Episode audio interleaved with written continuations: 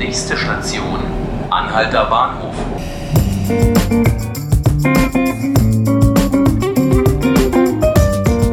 Herzlich willkommen zu 5 Minuten Berlin, dem Podcast des Tagesspiegels. Mein Name ist Hannes Soltau. Zunächst ein Blick in den Tag. Über den UN-Migrationspakt wird schon seit Wochen heftig diskutiert. Der Global Compact for Migration der Vereinten Nationen soll bei einer Konferenz in Marrakesch, die heute beginnt, angenommen werden. Er umfasst eine Reihe von Leitlinien und Maßnahmen, deren Umsetzung rechtlich aber nicht bindend ist. Im Kern geht es um eine bessere internationale Zusammenarbeit in der Migrationspolitik und um Standards im Umgang mit Flüchtlingen. Außenminister Heiko Maas nannte den Vertrag der Vereinten Nationen bereits einen großen Fortschritt. Er diene dem Zweck, eine vernünftige Basis für Migration zu schaffen, die auf der ganzen Welt schlichtweg Realität sei. Nach Berlin. Heute um 10.30 Uhr stellt Jugendsenatorin Sandra Scheres von der SPD ein mobiles Schulungsteam für Kinderschutz in Flüchtlingsunterkünften vor. Geschult werden die Mitarbeiter in den Einrichtungen und in Wachschutzfirmen. Um 18 Uhr wird heute der Flechtheim-Preis für Demokratie und Menschenrechte verliehen. Im Jahr 2018 geht dieser an die Journalistin Dunja Hayali. Der Flechtheim-Preis existiert seit 2002 und dient der Förderung des Engagements für Aufklärung, Toleranz und Selbstbestimmung, Menschenrechte und Demokratie. Bei mir im Studio ist jetzt Felix Hackenbruch, der momentan in der Politik sitzt, hier beim Tagesspiegel. An diesem Wochenende gab es ein ganz besonderes Jubiläum in der Stadt. Zwei Jahre rot-rot-grüne Koalition. Felix, ein Blick zurück. Du saßt ja damals vor zwei Jahren bei der konstituierenden Sitzung der Koalition dabei. Wie war das damals? Wie war die Stimmung?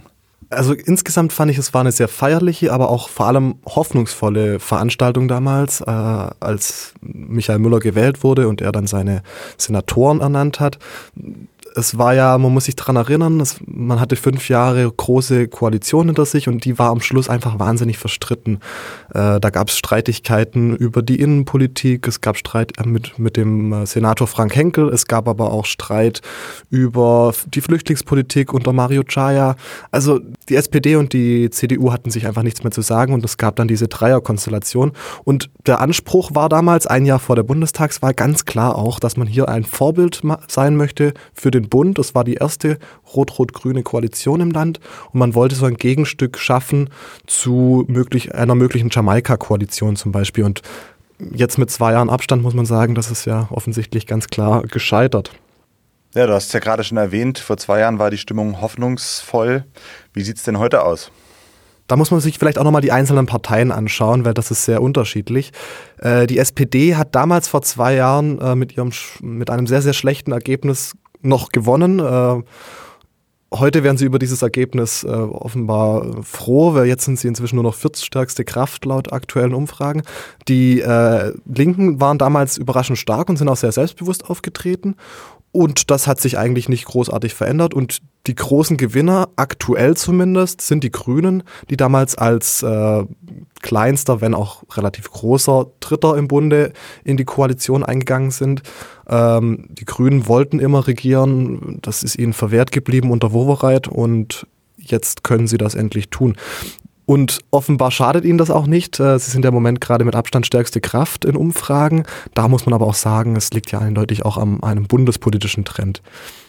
Du hast ja gerade erwähnt, die Parteien würden heute laut Umfrage immer noch eine Koalition bilden können, aber in Umfragen steht die Koalition ja gar nicht gut da. Wie kann man denn das erklären? Ja, ich glaube, du spielst auf diese Survey-Umfrage von uns auch von vor einer Woche an. Da sind ja nur noch 26 Prozent der Berliner sind zufrieden mit der Arbeit des Senats. Das ist schon erschreckend wenig.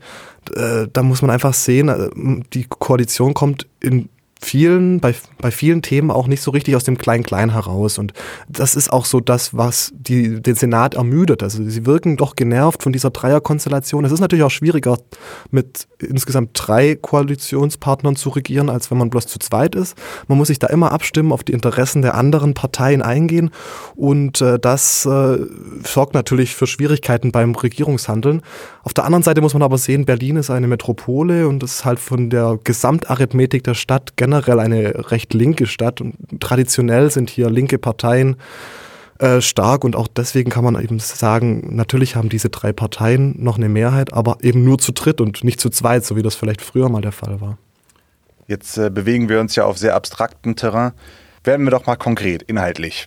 Was wurde denn in diesen zwei Jahren erreicht und was wurde nicht erreicht? Ja, man muss sich da vielleicht ein paar Sachen rauspicken. Bei, fangen wir mal mit dem Positiven an. Es gibt ein paar Sachen, wo man eindeutig die Handschrift von diesem linken Bündnis sehen kann, vor allem bei Sozialthemen. Äh, es gibt das Sozialticket, das jetzt deutlich billiger ist als noch vor ein paar Jahren. Ähm, da wurde auch schnell gehandelt. Gleiches gilt für den Rechtsanspruch auf eine kostenfreie Kita und auf kostenloses Mittagessen in Schulen. Also gerade im sozialen Bereich hat dieser Senat einiges getan, um äh, die Schwächeren in der Stadt äh, zu integrieren. Und äh, auch die Perspektive bei anderen Themen hat sich geändert. Zum Beispiel beim Verkehr hat man wenigstens endlich mal erkannt, dass eine, dass die Mobilität der Zukunft in einer Großstadt nicht mehr nur auf Autoverkehr basieren kann. Hier ist aber das Problem, und ich meine, das erlebt ja jeder Berliner jeden Tag im Berufsverkehr, ein ÖPNV-Umbau, der dauert einfach ein paar Jahre.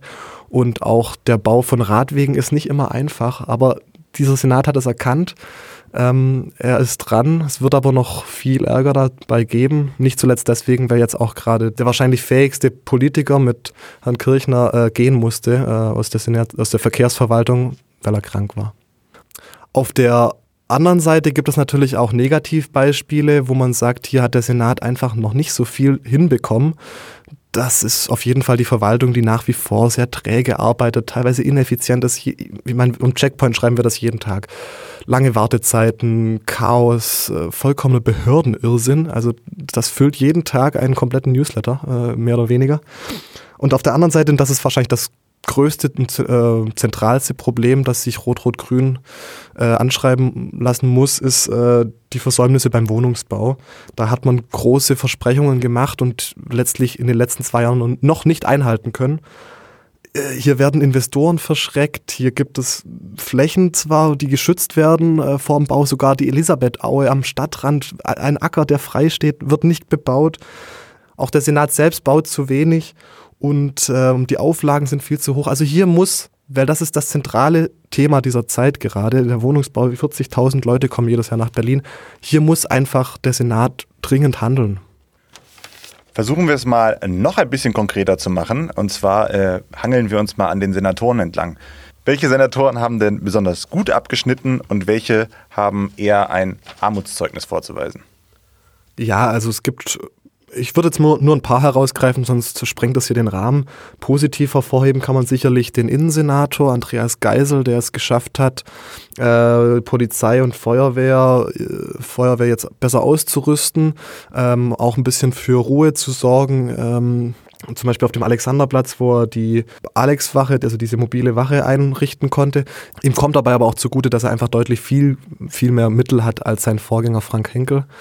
Äh, er polarisiert aber auch nicht ganz so stark wie Henkel.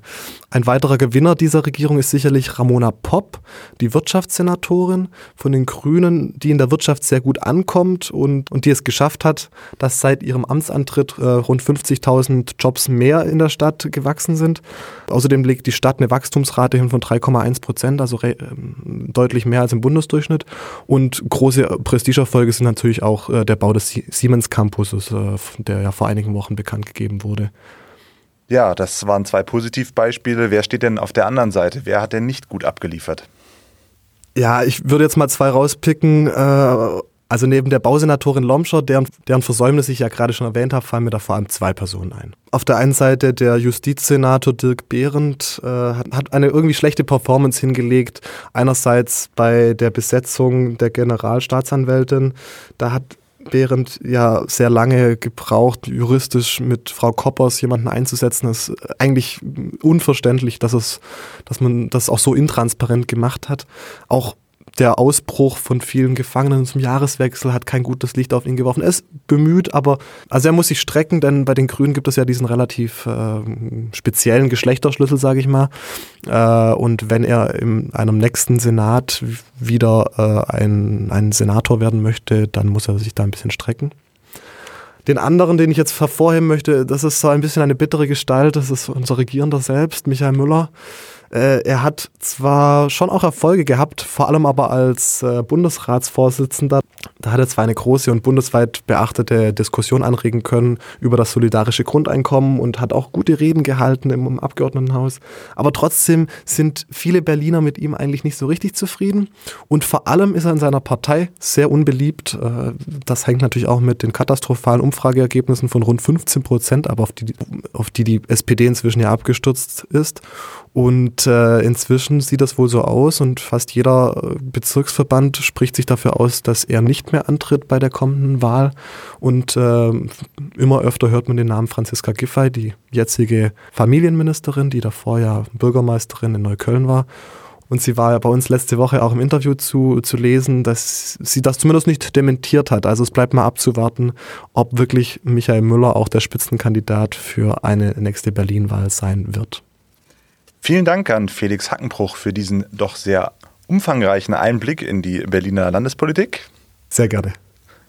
Das waren 5 Minuten Berlin, der Podcast des Tagesspiegels.